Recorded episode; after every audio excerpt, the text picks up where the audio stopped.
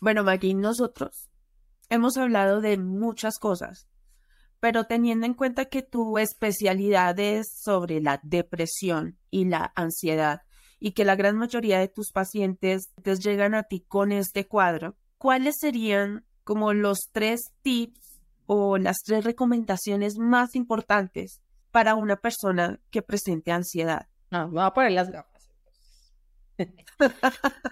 la doctora.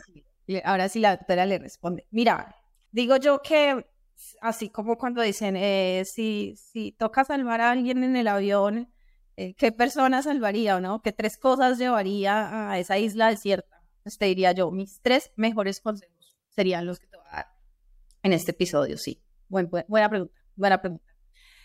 Para manejar la ansiedad, ¿no? Eh, y estamos hablando de que yo trabajo con personas que tienen trastornos de ansiedad, es decir, que tú tengas hoy ansiedad súper elevada porque tienes una entrevista de trabajo, mm, no trabajaría como tal en eso. No habría un problema. Es normal que tengas una ansiedad elevada hoy para un trabajo por X o Y razón. Entonces, em, te quiero decir los tres consejos, los mejores consejos sobre cuando estás presentando ansiedad, que ya significa un trastorno. Empezando porque son mis mejores consejos, pero no estoy de acuerdo en consejos, te voy a decir por qué. Los consejos es algo general que no atiende lo particular y la ansiedad es muy particular. Es decir, aunque tenemos sintomatología que nos permite decir, ah, estás presentando un trastorno de ansiedad, agorafobia, fobia social, aunque hay una sintomatología que compartan las personas, sea muy diferente en ti que mí una agorafobia sea muy diferente en ti que en mí una ansiedad social, porque los síntomas de alguna forma tienen una idiosincrasia. Entonces, estos tres consejos van a ser generales, pero no significa que con eso, siguiendo esos tres consejos, te vayas a, sentir completamente mejor, porque necesitamos atender a lo particular. Entendido. Entonces, mi primer y primer, pero mejor consejo es que necesitas entender de qué se trata lo que te está pasando. Y lo decías la vez pasada en un episodio que estabas diciendo, bueno, tú dijiste que esto era ansiedad. Es decir, entender qué significa la ansiedad, entender que la ansiedad es una emoción. Muchas personas empiezan un tratamiento diciendo, ¿sabes qué? Es que busqué ayuda y quiero hacer terapia contigo porque quiero dejar de sentir la ansiedad. Entonces, si ya tienes esa idea de que quieres dejar de sentir la ansiedad, ahí hay un error. Estás poniendo tu, tu mente en un objetivo que ni siquiera es lógico, es decir, es correcto, porque la ansiedad es una emoción, por más que le hagamos tratamiento y queramos que no exista dentro de nuestra vida, pues no, no, no estaríamos haciendo lo que se necesita hacer. Entonces, para eso, eh, nuestros tratamientos deben incluir una parte que se llama psicoeducación, en donde te explico qué es la ansiedad, qué no es la ansiedad, cómo se produce, qué pasa en tu cuerpo, ¿no? En tu cuerpo a nivel de sensaciones físicas, en tu cuerpo a nivel cognitivo, en tu cuerpo a nivel emocional. Entonces, lo primero que tienes que hacer es entender cómo está funcionando esto en ti. Eso es muy, muy importante. Hay ideas, por ejemplo, en donde yo empiezo a buscar qué es la ansiedad y mm, como estoy ansioso, empiezo a encontrar cosas que las voy a entender desde la ansiedad misma. Entonces, por ejemplo, las personas que empiezan a hacer esta búsqueda de qué es ansiedad, por qué me está pasando esto, cuáles son los síntomas, hasta incrementan los síntomas. Eh, en muchos videos hay personas que me escriben después del video, Maggie, mira, me estaba sintiendo así, así, después de que vi el video y hablaste de este síntoma, me doy cuenta que este también lo tengo y que este otro también lo tengo. Entonces ahí es muy importante que cuando hacemos ese proceso de entender de qué se trata la ansiedad, lo hagamos con un profesional en un caso en donde yo esté hablando de tu ansiedad para que tú entiendas cómo se está dando en ti esa ansiedad, de dónde está saliendo, cómo se está produciendo. Mi primer consejo. Hola, soy Maggie Pulido. Este es un podcast en el que hablamos de psicología desde una perspectiva diferente, fresca, real y aplicable para esto he creado este espacio, En Sesión con Maggie, un espacio charlado, de desparche, cercano, donde te compartiré nuevas miradas, tips y también estrategias para esas situaciones cotidianas y siempre con una invitación, buscar ayuda psicológica si es el caso. Empecemos con la sesión de hoy. Maggie, dentro de ese consejo y cuando se generan estas búsquedas a través de diferentes motores, ¿estamos haciendo filtros mentales Claro, estoy prestándole atención al que está diciendo, la ansiedad es una emoción que tienes que, eh, no sé, que lo mejor es de reconocerla, aceptarla. Tú dices, no, no, no, eso no es para mí. Eso no es para mí porque, ¿cómo voy a aceptar lo que estoy sintiendo? Entonces no te permites entender ese concepto porque desde ti, tú lo que quieres es no aceptarla, es echarla de tu vida. Entonces esos filtros que estoy teniendo, pues están ahí en esa, en esa búsqueda que estoy haciendo de información sobre qué es la ansiedad. Tienes toda la razón, es lo más importante, porque si no lo acepto, nunca va a llegar esa ayuda como tal. Exacto, si no acepto que estoy sintiendo esa emoción, ¿no? Eh, sí. Y si yo digo, no, es que yo no tengo por qué aceptarla. De alguna forma la aceptación creo que es una palabra clave en todo el, proceso que, que, vayas a empezar a hacer para, para trabajar sobre, sobre esos niveles de ansiedad. Listo, Maggie. Ese es el primero. El primero. Vamos para el segundo. El segundo. Este, por ejemplo, una paciente que está obsesionada con este. Me dice, Maggie, después de que tú me dijiste esto, ya para mí todo ha cambiado, ¿sí? Y es, no te asustes. Si, te asustas, pierdes. ¿Por qué? Ella tenía un síntoma, las, palpitaciones. Entonces sentía una pequeña palpitación y se asustaba, mucho como si hubiese visto un fantasma. Y cuando tú te asustas, generas, es decir, prendes otras alarmas que incrementan la sintomatología cuando ese, esa palpitación podía ser de que, no sé, se levantó muy rápido. Solamente la explicaba desde la ansiedad. Entonces se asustaba y generaba más cosas. Más cosas en cuanto a síntomas físicos, pero también más cosas en cuanto a pensamiento, ¿no? Ahora sí me voy a morir, esto va a ser lo que me va a matar, seguramente tengo algo más, pero tenía que ver con que me estaba asustando y entonces cuando te asustas, pues empiezas a generar más pensamientos. Estos pensamientos a nivel biológico tienen una lectura y es que estoy en peligro. Y si mi cuerpo está en peligro porque me voy a morir por esta palpitación, pues tengo que hacer algo para ponerlo a salvo. Entonces mi cerebro dice, bueno, allá me hacen el favor de eh, mandar más sangre, por ejemplo, para las piernas, porque esta mujer va a tener que correr por su vida para llegar al médico. Entonces empiezo a sentir las piernas eh, extrañas, que podría ser una sensación de hormiguitas o de que se me están durmiendo, pero es porque mi cerebro definió que era un momento en donde tenía que sobrevivir y, mandado, y mandó más sangre para esa parte de mi cuerpo. Entonces, si te das cuenta, estoy haciendo un proceso cognitivo que tiene un reflejo fisiológico en mi cuerpo. Es no un reflejo, ¿sí me entiendes? Sí, se refleja fisiológicamente en mi cuerpo. Y eso hace que se presenten más síntomas. Entonces, ahora se presenta ese síntoma de, ay, ahora no solamente el corazón, no, esto sí debe ser grave, ¿no? Esto sí, debe ser grave y seguramente voy a quedar cuadraplégica por, pues porque mira que ya no es solamente el corazón, sino las piernas. Entonces, algo más grave está pasando. Pero es solamente porque te asustaste y prendiste otras alarmas. Acuérdate que el miedo es uno de los alimentos más nutrientes, que nutren más la ansiedad. Entiendo, Maggie. Y tal vez para las personas que nos, nos están escuchando, algunas dirán, no, pues es que claro, debo conservar la calma. Sí. Pero para esa persona que en realidad ese miedo lo invade, ¿qué debía hacer? O sea, ¿cómo manejarlo en ese momento y que no se alborote y diga, me morí? Ahora sí es verdad. Fíjate que ahí hay una cosa, es que tú estás diciendo de cómo lo hago, pero hay personas que ni siquiera se han dado cuenta como ese miedo, ese susto que me genera el síntoma físico o cognitivo, el daño que me está haciendo.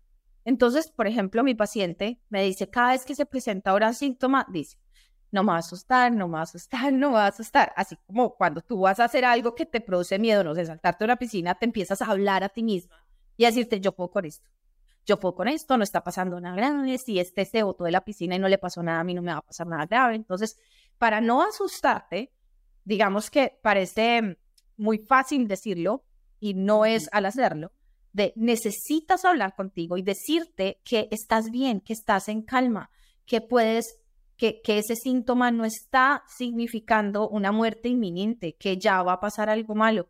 Necesitas darte esa reafirmación desde ti. ¿Qué hacen las personas?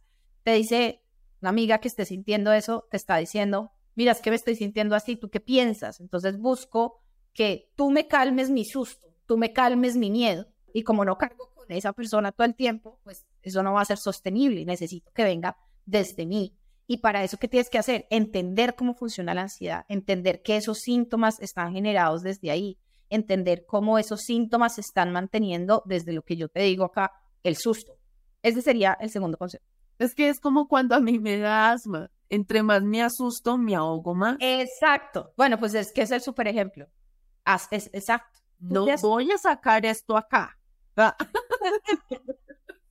no, pero es súper importante porque fíjate que, que pensamos que el asustarnos, el que yo lo traduciría en muchas cosas, ¿no?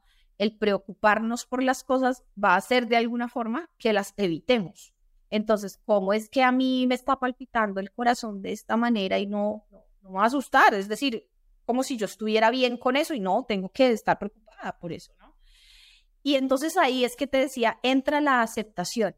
No te estoy diciendo que con el asma tú digas, uy, qué chévere sentirme así. No te estoy diciendo eso. Te estoy diciendo, necesitas aceptar que tienes asma, es decir, que estás entrando en una crisis. Necesitas aceptar ese síntoma fisiológico que puede ser el atragantamiento, que puede ser la opresión en el pecho. Necesitas aceptar que está sucediendo, más no que te sientas feliz, más no que sea lo mejor que te puede pasar. No, te estoy diciendo, acepta lo que te está sucediendo porque cuando lo aceptas es que puedes decir, ok, ¿qué puedo hacer?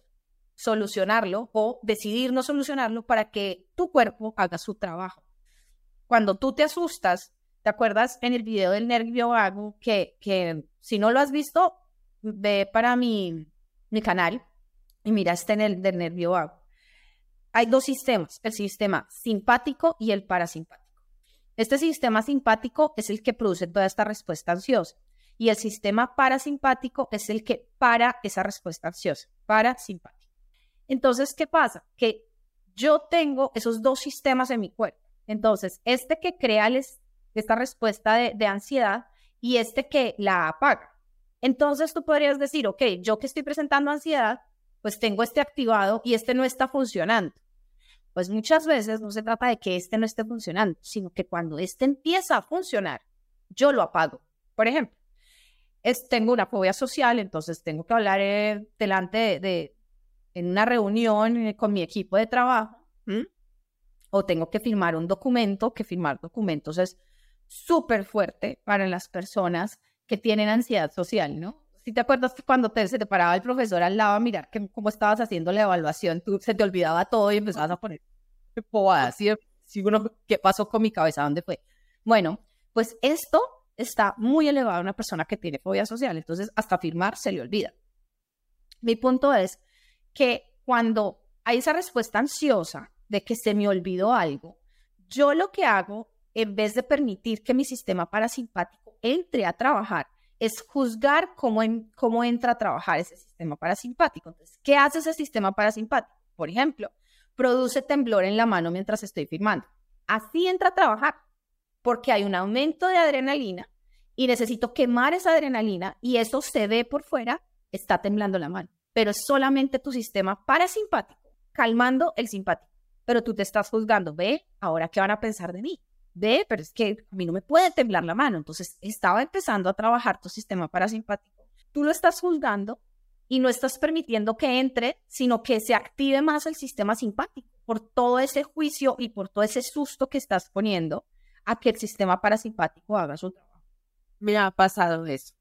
Y no solamente eso, va acompañado de que me empiezan a sudar las manos terrible. Entonces, ¿tú qué dices? ¿Tú qué te dices a ti? Ahí está el sistema parasimpático trabajando, pero tú te estás sintiendo las manos duras, te estás sintiendo la cara roja, ¿no? De eso que uno siente que la temperatura le está subiendo y uno dice, Dios mío. ¿Sí? Jesus Christ, ayúdame. Y estás qué? Esto está empeorando. Ahora sí, se van a dar cuenta. Y eso hace pues que bloquees al sistema parasimpático y no lo bloquees directamente, sino que hagas que este trabaje más fuerte y por eso el sistema parasimpático queda ahí como, y pero le estaba ayudando con la mano sudorosa para quemar esto. Y le estaba ayudando en esta respuesta, pero tú la estás haciendo más fuerte. A partir de lo, del susto que le estás poniendo a lo que te está pasando. Entonces, por eso es tan importante aceptar. Si tú aceptas esa sudoración, lo que decías con, la crisis, si tú aceptas la crisis, la crisis va a ser menos dura. La aceptas. No te digo que no te pongas el medicamento que te tienes que poner. No te estoy diciendo que, que, te sientas bien y agradable, uy, qué rico esta palpitación, qué estoy sintiendo, qué rico como mi estómago se... No, no te estoy diciendo eso, estoy diciendo, acepta que estás sintiendo eso, sea un síntoma físico, muchas veces son síntomas cognitivos, por ejemplo, un pensamiento intrusivo, es importante que aceptes el pensamiento y con esto es más difícil de hacerlo, digo yo. Me parece mucho más difícil, pero bueno, no vamos a decir que es más difícil que más fácil, el punto. ¿Por qué? Porque digo que es más difícil eh, con un pensamiento. Por ejemplo, si tengo el pensamiento de voy a hacerle daño a mi hijo, voy a hacerle daño a mi hermana, es el pensamiento intrusivo que estoy teniendo. Y yo te digo, acepta ese pensamiento. Tú me dices, Maggie, no lo voy a aceptar. Pero porque no estás entendiendo la aceptación que te estoy proponiendo. Y la aceptación que te estoy proponiendo es, deja de juzgarte por el pensamiento. Deja de pelear de por qué estás acá. Eso es la no aceptación. La aceptación es decir, ahí está el pensamiento, ahí está. Es decir, acepta que está. No te estoy diciendo que estés de acuerdo con su contenido. Eso es diferente. Está de acuerdo a aceptar. Y cuando me pongo de acuerdo conmigo misma para decir, ese pensamiento está ahí, ¿no lo llego a aceptar en alguna medida? Pero fíjate lo que estás diciendo. Me pongo de acuerdo conmigo misma. No me pongo de acuerdo con el contenido si estás diciendo la aceptación en términos de estar de acuerdo, se enredó. no, pues cuidado, lo que te estoy diciendo es acepta que el pensamiento está allí. No te estoy diciendo, tienes que aceptar que estás de acuerdo con el contenido del pensamiento. Diciendo. En algún momento no lo voy a normalizar, a ser parte de mí y decir sí, entonces hagámoslo. No, porque yo no te estoy pidiendo que...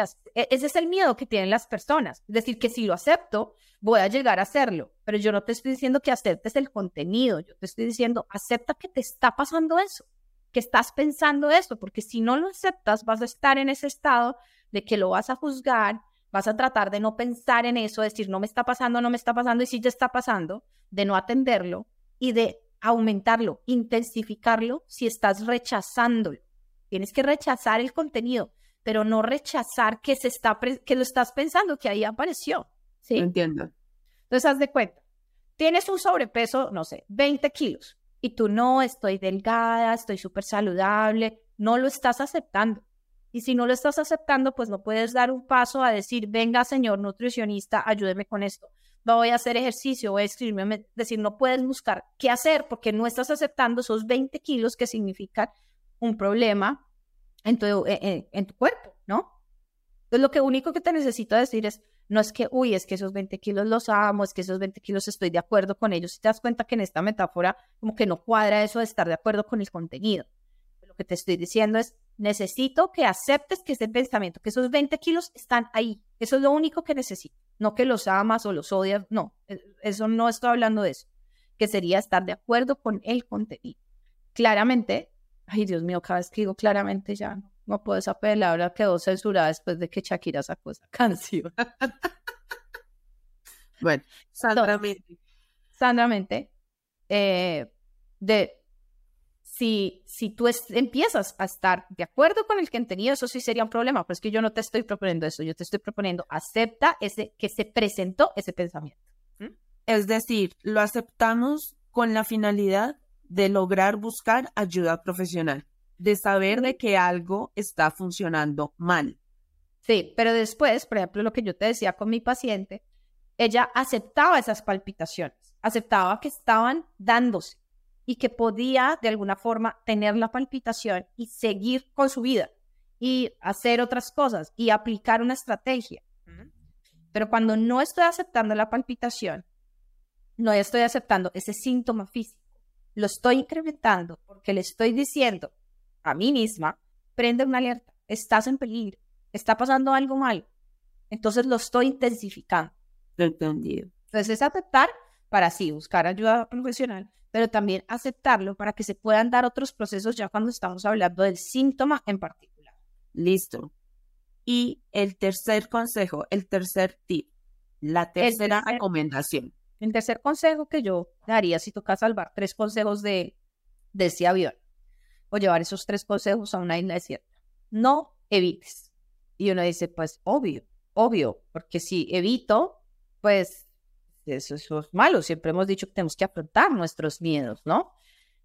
Entonces, que parece tan obvio, pero las personas no se dan cuenta cómo están evitando. Creo que ese es el problema, ¿no? Es, el consejo es no evites y así digas que no estás evitando, estás evitando de alguna manera. Y para ver eso, muchas veces no eres capaz de verlo tú que estás en ese, en ese nivel de ansiedad, con esa ansiedad disfuncional, no eres capaz de verlo y solamente un profesional te va a decir, ahí estás evitando. A mí muchas personas cuando les hago caer en cuenta de que eso significa una habitación, me dicen, ¿en serio? ¿De, verdad? Por ejemplo, si yo tengo agorafobia, evitación es, ¿para qué voy a ir a un centro comercial? Igual voy a perder la plata ya. Entonces tú te ves la más ahorrativa, ¿no? Pero en realidad no es eso. Estás evitando conectar, ir y estar en esa situación. Estás evitando. Evitar es de alguna forma cualquier conducta que te permita no tener esa experiencia, esa experiencia con la ansiedad. Entonces tú dices, no, por ejemplo, ¿para qué yo voy a buscar una pareja? Yo prefiero estar tranquila, trabajar conmigo, eh, conmigo misma, crecer. ¿No será que estás haciendo una evitación? ¿No será que esa es tu manera de evitar? En otros casos sí será trabajo personal y ya te estás dedicando a ti. Otras veces puede ser una evitación. Entonces, si estás evitando, eso aumenta tu ansiedad, pero mira, impresionantemente. Y la evitación también se puede ver como escape. Para la persona que evita, que no sabe que lo está haciendo, ¿cómo reconocerlo? Porque puede ser que digas, sí, el ejemplo del centro comercial, pues no, no me gusta vitrinear, no me gusta estar caminando y ver tanta gente, bueno, no sé, tantas excusas que para esa persona son válidas. Pero ¿cómo caer en cuenta de que estoy evitando simplemente por no generar, según yo, ansiedad, pero es lo que más me la genera el tiempo? Entonces, por ejemplo, esta paciente eh, me dice, es decir, que para estoy evitando si no veo películas de terror, porque el tema principal que le, digamos, que le incrementa la ansiedad son estos temas como entre esotéricos, entre exorcismo, entre, si me entiendes, e, ese tema, ¿no? Como ese grueso de temas. Y tú sabes que esos temas se presentan mucho en las películas de, de, de miedo, de terror, ¿no? Sí. Entonces, ella me dice, ¿será que estoy evitando porque no quiero verlas? De hecho, me invitan a verlas y digo que no. Decía, primero, pues yo también, a mí tú me invitas a ver una película de miedo y digo, ay, no, veamos otra cosa. Es decir, no me interesa sentirme así, no me interesa esa emoción, pero no es porque la esté evitando, porque si me pones a elegir, pues prefiero que veamos, no sé, una comedia, una película romántica. conectar con otras emociones. En realidad no es que tenga un problema de ansiedad, es que pues dentro de mis preferencias no está, no está esa no me llama la atención esas historias, ¿no? ¿no? Fíjate que ella pensaba que para que estaba evitando porque no las quería ver. Y también pasó algo reciente que hablábamos esta semana, es que vuelve a hablar con una persona en la que su tema de conversación es este, ¿no? Esta persona trabaja en exorcismos. Ok. Eh, trabaja en hacer rezos para que tal cosa, eh, trabaja en todo este tipo de experiencias, ¿no?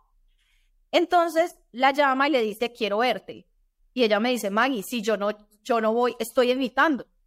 ¿Me entiendes? Hablar del tema. Entonces debería de ir para exponerme al tema. Y entonces lo estábamos analizando y le dije, ¿tú crees que es evitación o qué otra cosa puede ser? También pasa con, por ejemplo, si ya estoy eh, he superado a esa persona, he superado ese amor, ya no siento amor, tengo que ir a ver a esa persona para demostrarme que no estoy evitando y que ya lo superé. Y ahí no se trata de, de te estás evitando y por eso no lo quieres hacer, sino estás decidiendo no hacerlo porque ya no cuadra con tus valores, ya no cuadra con tus principios, ya no te significa a ti bienestar. Eso es diferente, eso no es evitar. Entonces, ¿qué vendría siendo que vendría haciendo evitar. Es algo que tú dices, no lo voy a hacer porque tengo miedo en conectar con esto. Entonces, por ejemplo, por ejemplo, ¿qué digo? Pues ya no voy a, salir a, a, ver con mis amigos porque seguramente puede llegar a pasar ese tema. Seguramente vayan a hablar de exorcismo esta vez en el café. ¿Entiendes? Entonces ya dejo de hablar con todo el mundo, pero es que yo aquí sé que esa persona va a hablarme específicamente de ese tema, porque era el único tema que nos unía en la conversación. Entonces, tú lo que estás decidiendo no es evitar el tema, sino es que ya esa persona, para mí, que le vaya muy bien, igual que con la persona que, que ya dejé de querer, ya que le vaya muy bien, pero yo necesito probarme a mí, probarme a mí que, que, que ya soy lo suficientemente fuerte si esa persona va a llegar a violentarme, va a llegar a maltratarme. No necesitas probarte eso, necesitas tomar la decisión de decir, no más gracias. Entonces, fíjate que también le decimos, pues evítalo, evita los encuentros, los encuentros con él.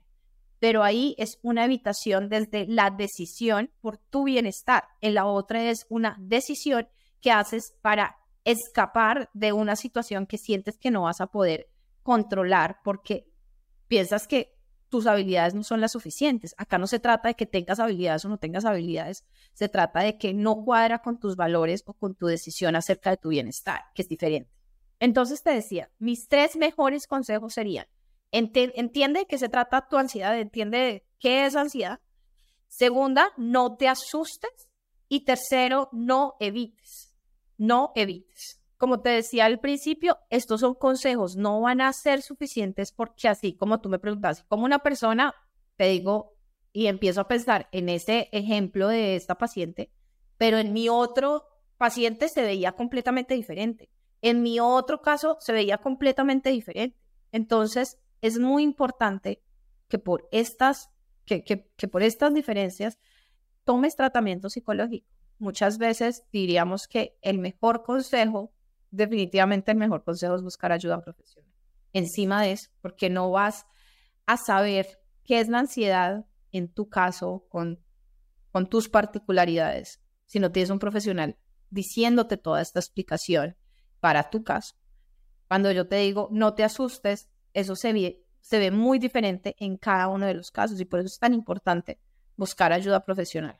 Tal vez muchas personas en las que nos escuchan, para algunos será muy fácil tomar decisiones de las que estás hablando, pero para otros de verdad cuesta, cuesta bastante. Y si es necesario tener en cuenta lo que nos estás diciendo para reducir un poco el tema y buscar acompañamiento psicológico. Sí, total. Bueno, nos vemos en un próximo episodio. Comparte este episodio eh, con esa persona que tú dices, hombre, la está pasando muy mal por esa ansiedad. Entonces, por favor, compártelo. Y nos vemos en un siguiente episodio. ¿Te digo el tema? De una. De una. Vamos a estar hablando sobre por qué todo lo es tenaz, terrible, catastrófico, por qué todo es lo peor, por qué ¿Por qué? ¿Por qué te está pasando todo eso? Vamos a estar hablando de, por qué sientes que todo es terrible para ti. Encuentra un nuevo episodio todos los miércoles en Spotify y Apple. Si nos quieres ver en video, búscanos en YouTube. Deja tus comentarios. Si te gusta este podcast, deja cinco estrellitas y compártelo con esa persona que sabes que esta información le sería de mucha ayuda.